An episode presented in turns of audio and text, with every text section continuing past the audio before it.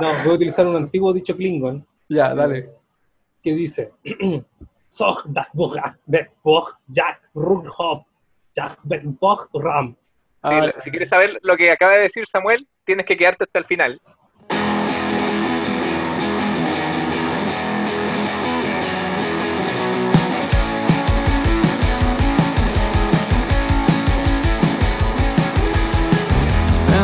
Fucking year, I'm staying sober now. Bueno, aquí les habla Cristian Oyarzún, más conocido como Cristian Oyarzún. y tengo por aquí, bueno, yo tengo a mi izquierda a Marcelo, por aquí para el Samuel, y Nicolás ¿Qué está, al parecer está delante de la Hola, estrella hola. de la muerte. ¿Qué tal, people? Hola, hola, hola, ¿Qué hola. tal? Buena, buena, buena a todos. ¿Qué significa esto que te acabas de tomar el podcast? Quiero saber yo. Explícate, por favor. Chuta, ¿cómo entraron a esta sala? No les, no les di link, Soy Hackerman. el hackerman. ya, eh, bueno, les comento. Hace unos días estuve escuchando un podcast, o le fui infiel a este podcast, Sí, mal, mal ahí. ¿cierto? Bueno, ¿y- un podcast y que se llama- decía ese podcast? estaban entrevistando a uno de los cofundadores de, de Arduino. Y bueno, yo creo que le- les voy a terminar contando la historia de Arduino para que entiendan el contexto. Arduino básicamente es una placa de desarrollo que ayuda a generar prototipos de manera muy rápida.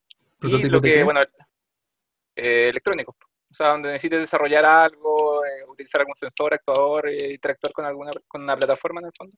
Súper, es que yo, Eh. yo, yo sé lo que es, pero puede haber gente en, la- en sus casas que No, de más, de no más, sepan. de más. Buena. Entonces, Es que lo importante es que quede claro que Arduino, más que una placa, yo creo que es un concepto. ¿ah? Es todo un. es un estilo de vida. Sí. Mira mi tatuaje.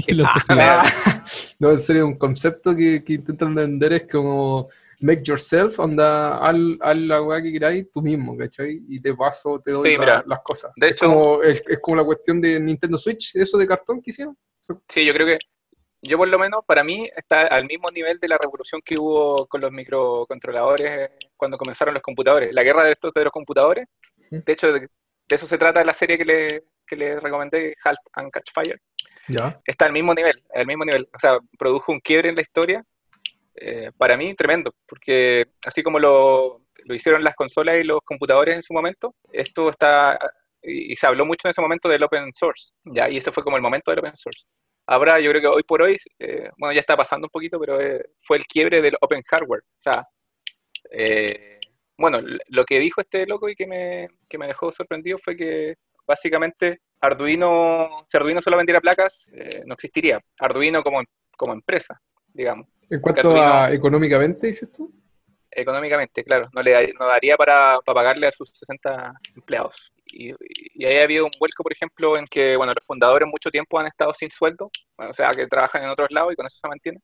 Oh, para hacer el, para hacer el sacrificio de, de poder subsistir. pues. Entonces, por ahí, bueno, en ese podcast también hablaban sobre lo curioso que es que, por ejemplo, Apple pueda vender hoy por hoy una pantalla en 1.500.000, ¿cachai? Y que estos locos que en fondo te entregan placas para aprendizaje no puedan vivir de eso, ¿cachai? Entonces, ¿qué aprendimos de esta parte? ¿Cuál es la, de- enseñanza? La enseñanza. ¿Cuál sería la enseñanza?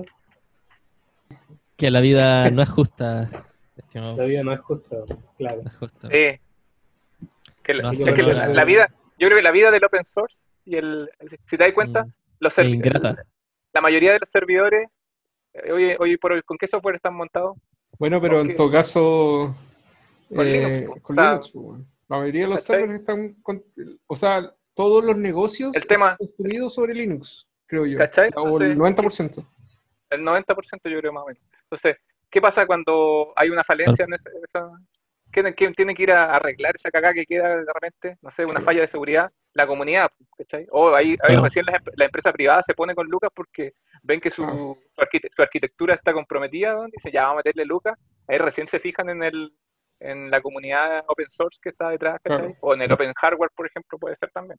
Claro. Bueno, Igual es eso necesario. no es, no es que yo defienda Windows ni nada, pero eh, Bill Gates, ¿Qué? ese era el, el- el argumento que daba a la hora de decir, oye, pero ¿cuál es la diferencia de Windows con Linux? Que en Windows tú pagas no por el sistema operativo, sino como por todo lo que hay detrás, pues, ¿cachai? Y que eh, no, le- no lo va a llevar al éxito darlo gratis, por así decirlo. No, no, va, no va a tener todo el avance correspondiente, por así decirlo. Es justamente ese mismo argumento que tú estás dando.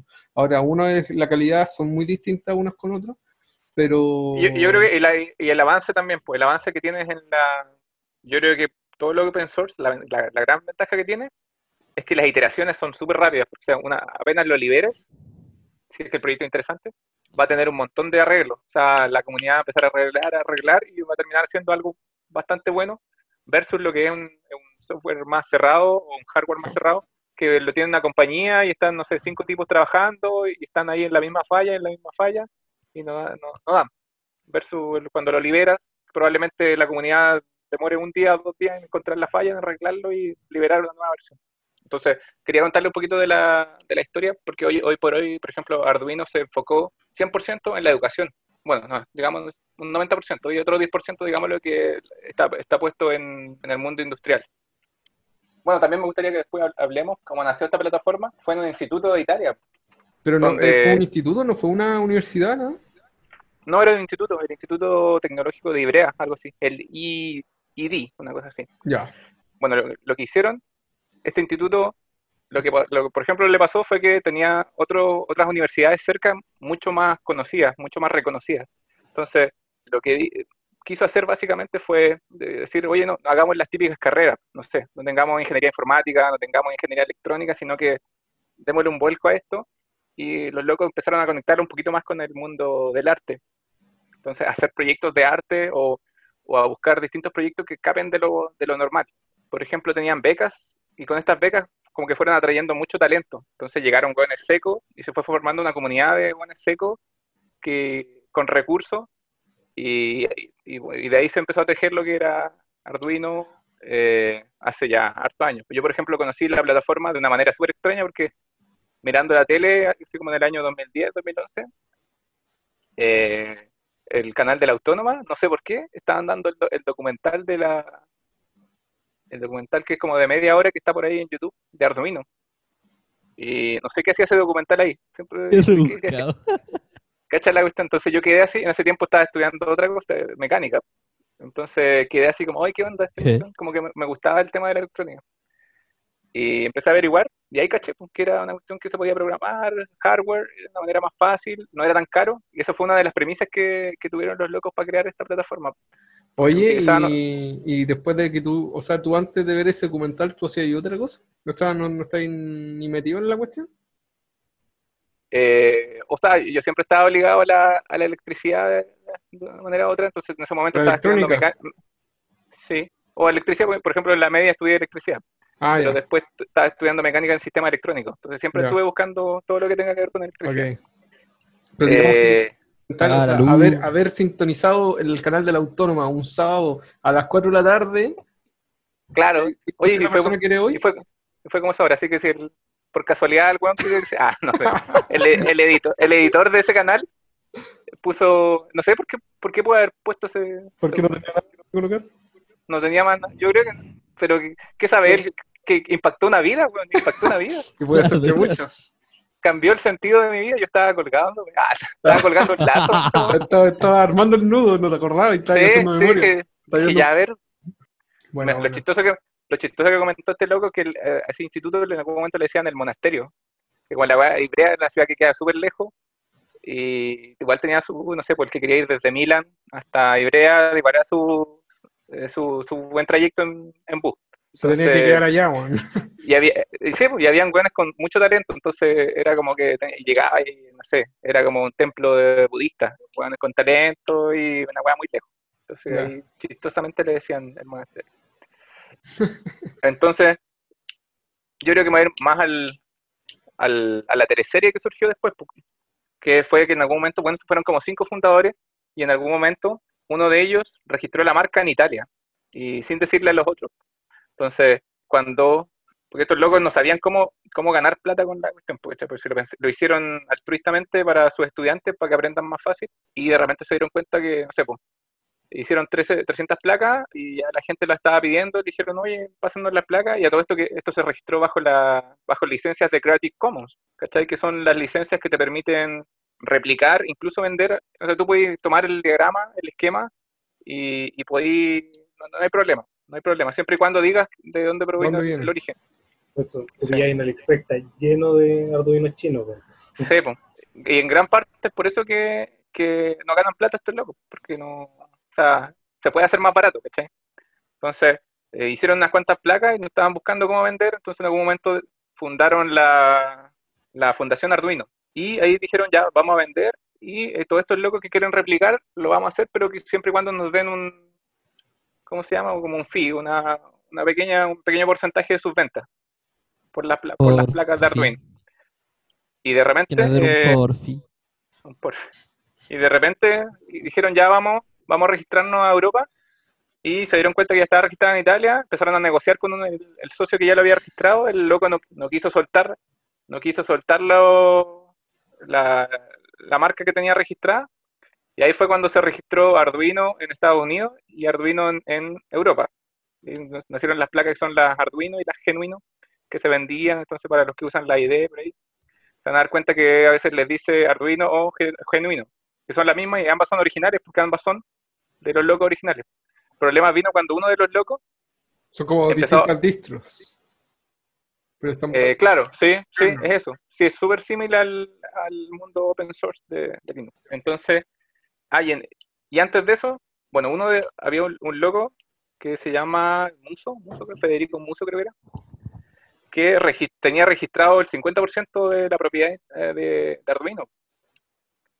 Y el loco empezó a hacer weá media trucha, como empezó a bajar el contenido de la plataforma, y ahí la gente empezó a reclamar, pues así como, oye, están bajando el contenido y ¿qué onda?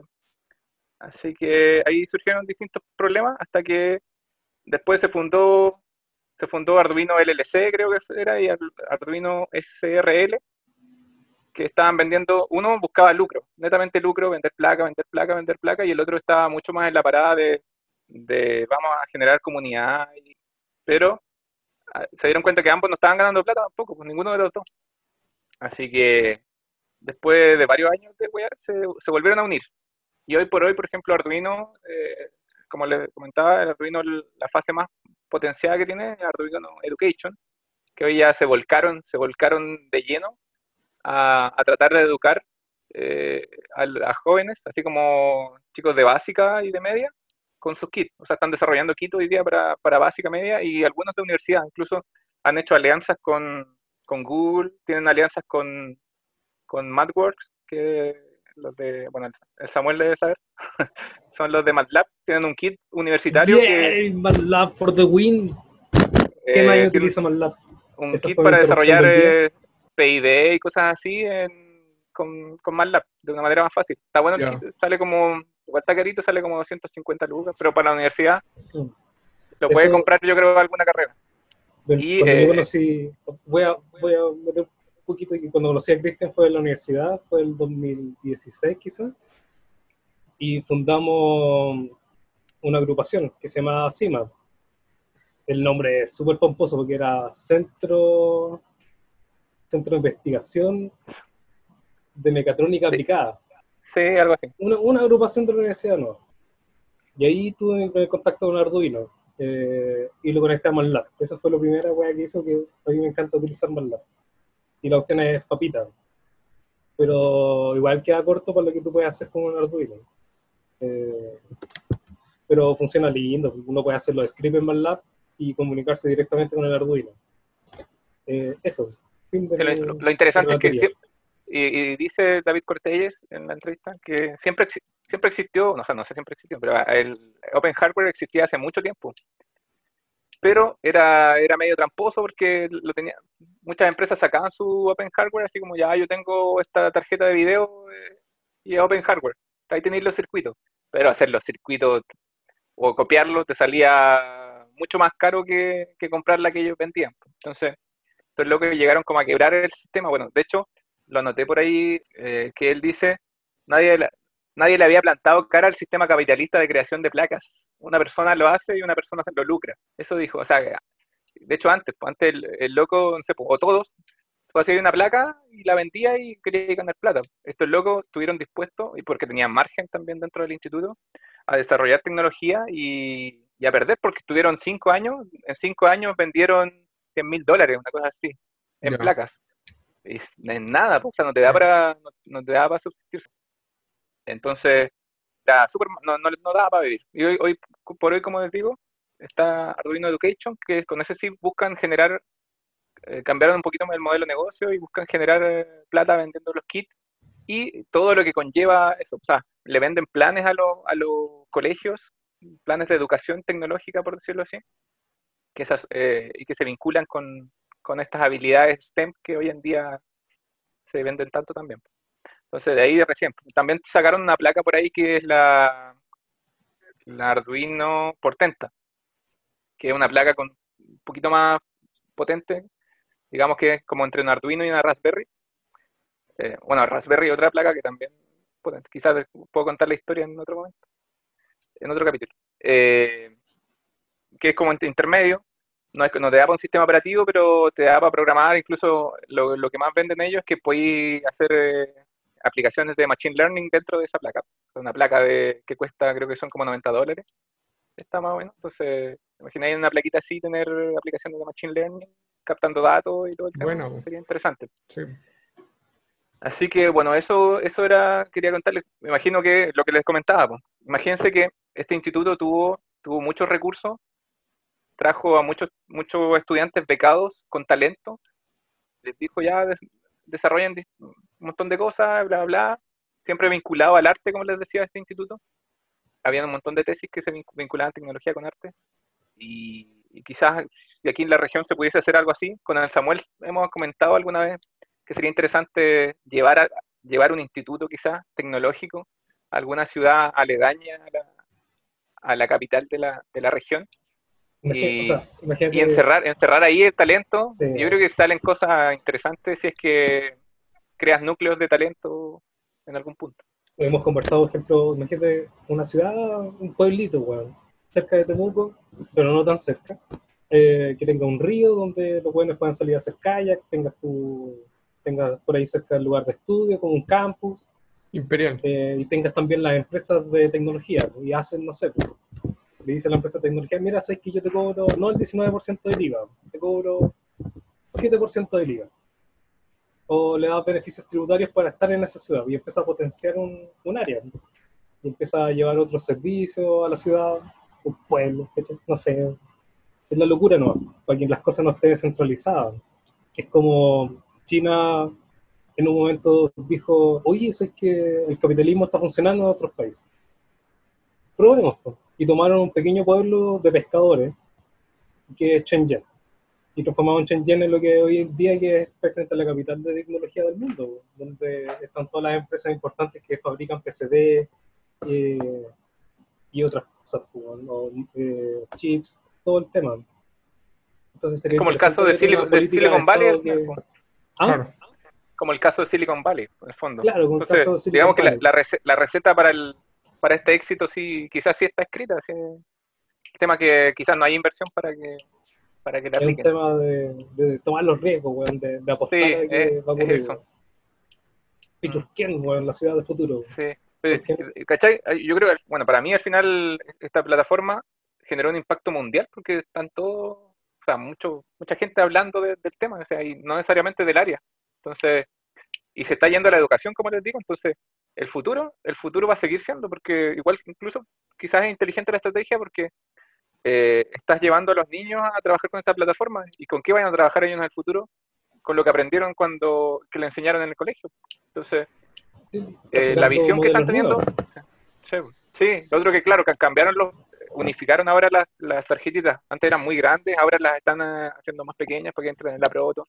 Claro, bueno, una de las Sí. cosas interesantes de esas tarjetas, creo yo, eh, del punto de lado de nuestro, como de- del software, es que acerca un poco más a la gente que realmente quiere hacer cosas, tiene deseo de hacer cosas, pero no tiene los conocimientos técnicos tan sofisticados como, por ejemplo, o la tecnología, que es súper importante, para hacer una placa a medida o para hacer un, un- un prototipo de algo a medida, ¿cachai? Ahora con Arduino tú te compras un Arduino, mandas a pedir algunos sensores y, y te podías hacer, no sé, pues, un- una cuestión que mida la temperatura chiquitita, la metí en una cajita, no lo sé. en la- Sí, la- Sí, sí, lo, in- Lo interesante es que sí. incluso ellos, ellos no crearon desde cero todo tampoco, sí. Como te digo, están dentro de un instituto y tomaron tesis y, la, y las algunas ideas de las, desde tesis que ya existían. Y por ejemplo, la- el IDE, que es el software de, de Arduino, Sí. está basado en, pro- en processing. Processing eh, igual es un terno de desarrollo y un lenguaje de programación que te ayuda a generar eh, como aplicaciones visuales, todo pensado en el arte. Y está basado en Java, creo, Processing. Y te ayuda con programación a hacer cosas visuales, como volar, eh, no sé, googleenlo y van a ver las aplicaciones que se pueden hacer. Y la placa, está, la placa está basada en wiring. Entonces, no nos inventaron de cero, sino que tomaron cosas que ya existían y las mejoraron. Claro. Yo creo que gran porcentaje de, los- de las postulaciones que llegan a Corfo, que son hardware, eh, los prototipos parten con Arduino. O sea, cuando llegan a mostrar algo a alguien, eh, hay un Arduino de fondo, lo más probable. Sí, sí. Eh, y no sé, ¿qué más queda por hablar? Oye, Ya les conté la interesante, historia. interesante la historia. Son quiebres de, de historia. Muy Y al interesante. final el Arduino la llegó a romper, pero Bueno, yo creo lo, que me, lo que me da lata es que los locos la están rompiendo a nivel mundial y no están ganando plata con esto, que eso es increíble. Mientras. Apple, mira, Apple te vende las ruedas para su computador nuevo como a 300 dólares. Los La eso filetes sí me funcionan en Pegue. Claro, No, no pagaría 10 lucas por un kit Arduino. claro, sí. ni loco, ni loco. Claro, sí. no, no, ni loco. es cuático ese tema, pero ahí es donde, ¿qué pasaría si ellos cobraran más caro? ¿Sería tan exitoso como lo es? O sea, igual es que ellos cobran más caro que las placas chinas. Sí, Pero, pero, eh, que que- cobraran aún que más lo- caro que para que sea rentable. Es como para sí dar es- un poco la diferencia. Una placa china la compráis en un dólar. Tope. Claro. así. Es que, Lo el- máximo es que que llegan, es un llegan a un tope de margen, po, porque mira, el margen, de hecho, el, eso, el primer margen que tuvieron ellos, la primera placa dijeron, no, esto, esto no puede salir más que un libro. Entonces, hagamos, hagamos esta placa y vendámosla. Cuando la comunidad le empezó a decir, oye, pero véndanos la cuestión, si está interesante. Y dijeron, ya que no puede salir más de un libro. Dijeron, ya, ¿cuánto cuesta un libro en promedio? 25 dólares. ¿Ya? A 25 dólares. Y con ese con esos 25 dólares obtuvieron un, más o menos un 30% de margen de utilidad. Entonces fue como, oh, ya, buena, buena. Pero el 30% no te da para 60 trabajadores. ¿Cachai? Entonces, Claro. eh, ¿cuánto más podéis cobrar? O sea, sin que alguien lo replique. Al final, el- lo que han hecho ellos es una marca. Si Arduino en sí eh, termina siendo una marca y muchos, tú, tú te fijas en internet y muchos preguntan, oye, ¿qué se diferencia la original con la de China? Claro. No se diferencian en nada. Sí, Saludos. es que una- O sea, una igual puede ser la calidad, po, la calidad de la soldadura o la calidad de algo. Ah, yo encuentro que lo bueno es que no programáis en bloque. O sea, realmente programáis un lenguaje, un C, Mm, C++ y... ¿Alguna útil, crítica, Cristian? Que, que- que es útil. Va, ¿Tu crítica va dirigida a algún al Lego, al Lego Mindstorm. po. Ah, Ah, Mira, no, sí, O a Scratch. Scratch yo encuentro. Bueno, Scratch igual. nunca, Pero es que no sé. Deben haber metodologías para enseñar programación. Mira, eh, yo que soy, eh, normalmente hago clases, llevo como tres años haciendo clases de fundamento de programación, yo creo que lo principal para la, la gente que está aprendiendo a, a programar es eh, entender a ordenar ideas, a ordenar ideas una tras otra con un pensamiento lógico y lo que mejor se asemeja a eso es la programación por bloque. Porque escribirlo es una cuestión que le agrega complejidad nomás y lo que tú tienes que aprender primero es a pensar y yo creo que la programación por bloques eh, ayuda bastante, mucho. Eh, O sea, de la hecho, yo no sabe no, programar, no sabe pensar. Eso es lo que quieres decir. no sabe pensar de manera Todos lógica. nuestros auditores, De, la de gente manera que nos está lógica. escuchando no sabe pensar. No tiene el desarrollo, el pensamiento lógico desarrollado, justamente, eso es lo que dije. Porque Oye, eh, hecho, sepan los auditores. En algún momento alguien me dijo una estadística sobre casi garantizado que los jóvenes o los niños que aprenden programación a temprana edad van a tener mucho más habilidades totalmente.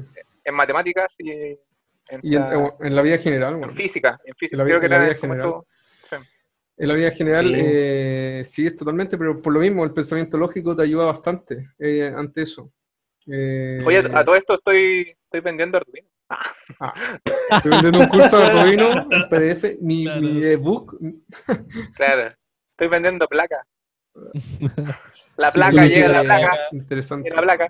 Puta, es, es cuático eso porque yo creo que cuando niño me hubiese gustado tener todas esas cosas a mano para, porque yo me empecé a meter como en la informática cuando estaba como en séptimo octavo básico, eh, en aplicaciones, un juego o en foros que yo trataba de editar cositas, que el, el, el BB Code, o empezaba, me metía a un archivo a cambiar una variable o para craquear algún programa, no lo sé. Yo siempre de chico fui bien busquilla.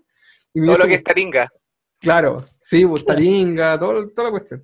Y en todo caso. Oye, este, ¿y cu- ¿a qué edad tuvieron su primer computador? a mí, ¿a qué edad? ¿O por qué? Eso es lo otro que creo se da.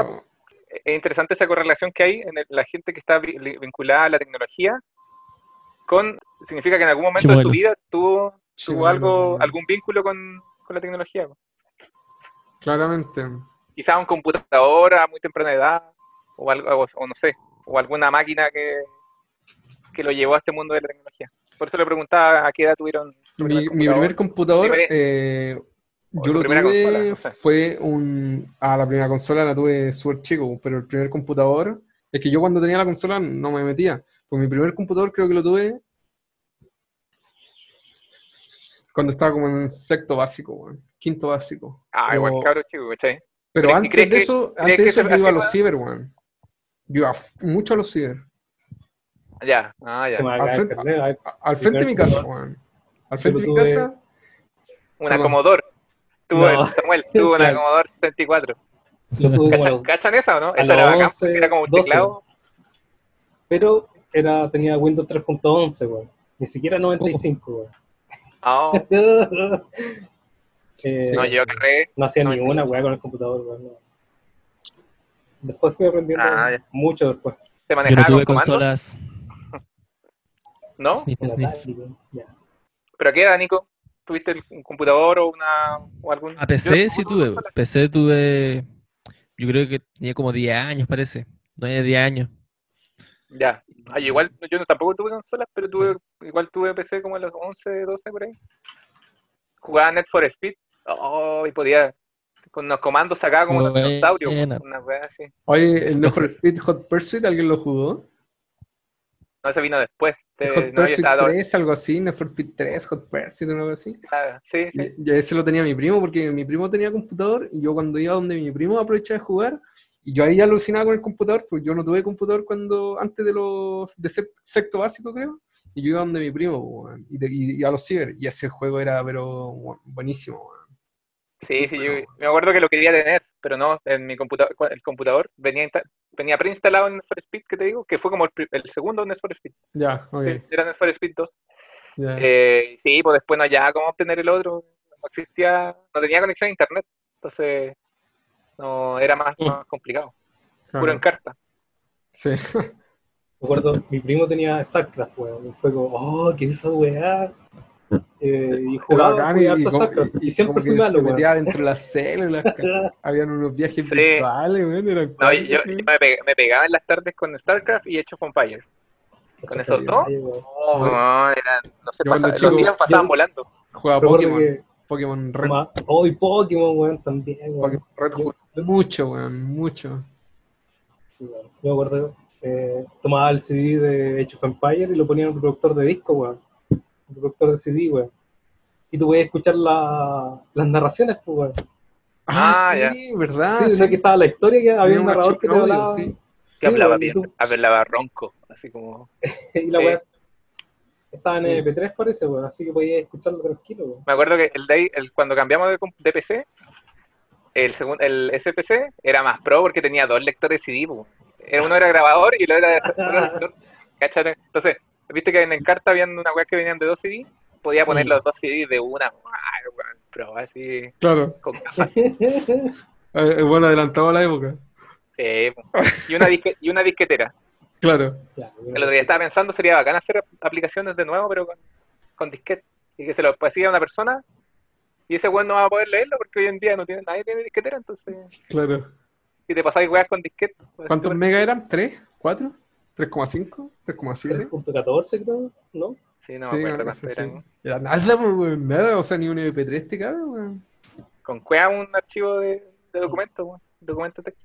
Sí. Un Word. Después cuando salió Word, ahí está la cagada. weón. Ya no daba el disquete. Cuático, weón.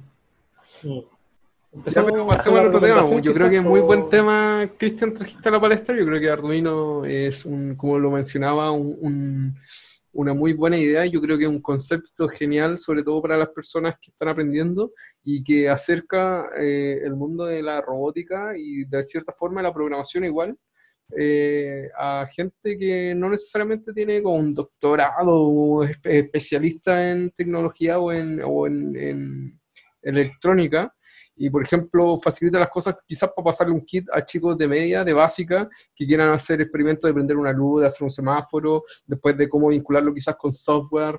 Eh, la- posibilidades son infinitas. Bueno, Eh, Eh, ya. Es momento de empezar a cerrar. Sí, Eh, sí. Marcelo Esperguer no tiene su nueva sección. ¿Podrías recomendar dónde, dónde compraste la polera? Recomendación. Ah, la polera, puta. Tengo unas páginas de Instagram para comprar poleras. Son bastante buenas. Eh, son dos. No las tengo a mano. Y mi celular lo tengo ahí como cámara, pero Puta, mala la la historia de Instagram. Ahí podemos. sí, la puedo compartir ahí donde comprar la polera. Puta, es que no me gusta hacer eso porque después voy a, van a ver mucha gente con mi weón. Aunque esta salió edición Ah, limitada, sí. así que. no, pero bueno. Oye, eh, no, pero hagamos algo, pues no sé, recomendación. eh, ¿De qué? ¿Qué puede ser? Oh, ya, se me ocurrió una recomendación. Eh, una película que se llama In the Mouth of Madness, en la boca de la locura. Ya. Es de un tipo que es un, eh, un investigador de seguro. Entonces, una empresa literaria le pide investigar eh, sobre un autor, pensando que el autor puede estar muerto y que debe haber escrito la- el último libro. La cosa es que estos libros hacen que la gente se vuelva loca, a tal Ah. punto que empiezan a mutar. No sé, por los ojos le empiezan a aparecer dos pupilas. Ya. eh, la película es ¿Y dónde, buenísima, weón. dónde se puede ver? Eh, ¿Dónde se en puede? PTV, en lit.to, puede marcar Ah. su torre. Ah, ya, ya. Pero no debe estar, debe estar en. Hay unas páginas conocidas de. Pelisplus.me. Esa tiene Ya, caleta ya, de web. eh, Seriespedia, no sé, algo por ahí pueden pillar. eh. Yo voy a recomendar la misma que le he recomendado porque sé que no la han visto, weones. Que es Her. Del Joaquín Phoenix. Ya, Véanla.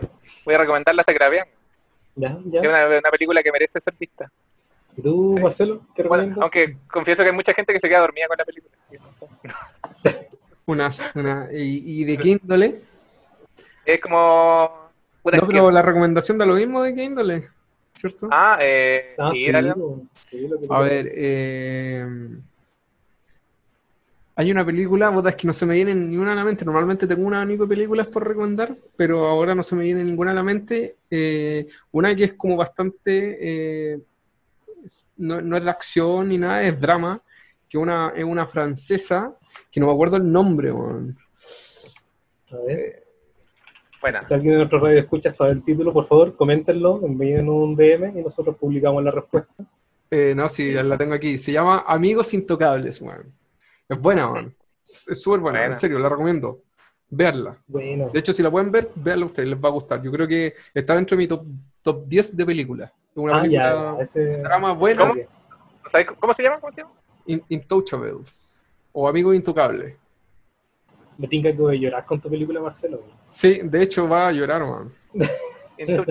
O sea, a mí no me hizo, no me hizo llorar, pero si di llorón, sí. A mí la que me hizo llorar, eh, se por yo la lágrima, fue la de Will Smith, En Busca de la Felicidad. Oh, ya, yo igual. igual. Oh, no, Así ¿En que qué parte? creo- ¿En qué parte? Eh, La ¿Qué del parte? baño, la del baño. Puta, yo igual, weón. Sí, esa parte es triste. Sí, Sí. es como que... Y, después, y oro- al final cuando aplaude, y al final cuando sale, cuando lo... Sí, no, lo pero ese no fue tanto, ese fue como un nudo en la garganta. Vale. Así como de, Claro. buena. Pero la del baño, esa weá sí me hizo llorar, weón. Se me asomó la Eh. lagrimita, weón. Ya, Ah, Entonces, Estimados telescuchas, eh, yo creo que Cristian te has tomado el podcast, entonces te, co- te, te cedemos la palabra a ti para que lo sueltes y te despidas como corresponde. si llegaron hasta aquí, muchas gracias. Espero que les haya interesado la historia.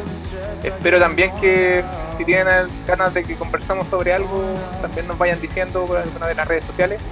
Y eso, básicamente fue lo que había vivido y quise transmitirlo, esta experiencia y lo que me motiva es, es una de las plataformas que me motiva en el día a día, así que es traspasar, traspasar conocimiento y experiencia, así que muchas gracias.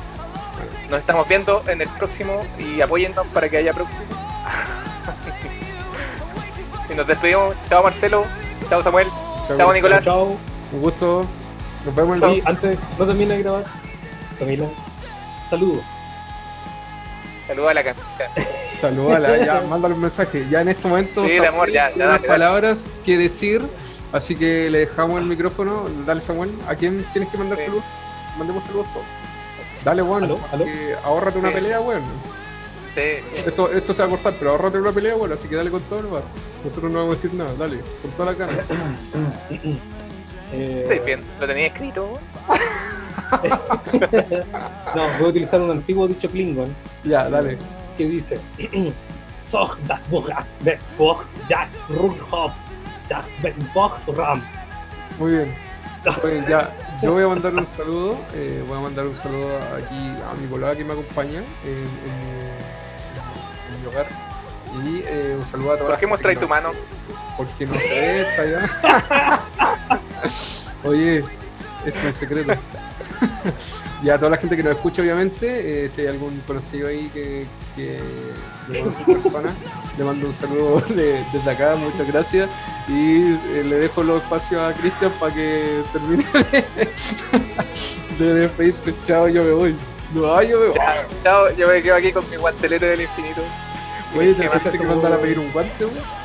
Guante, ¿cachai? ¿Qué, qué, qué te queriste? Ya, chao, yo voy a Chao, chao. Chao, chao. Oye, saluda a Nicolás, que está mudo un ¿Se desmayó? Sí, Oye, ¿sabes murió. dónde vive para mandar una ambulancia? sí, yo creo que se quedó dormido, weón. No le gusta, es que no le gusta Arduino, weón. Sí, siempre me lo ha dicho. Ah, Ya. ya. Ya nos vemos, cabros. Cuídense. Chau, cierra transmisiones.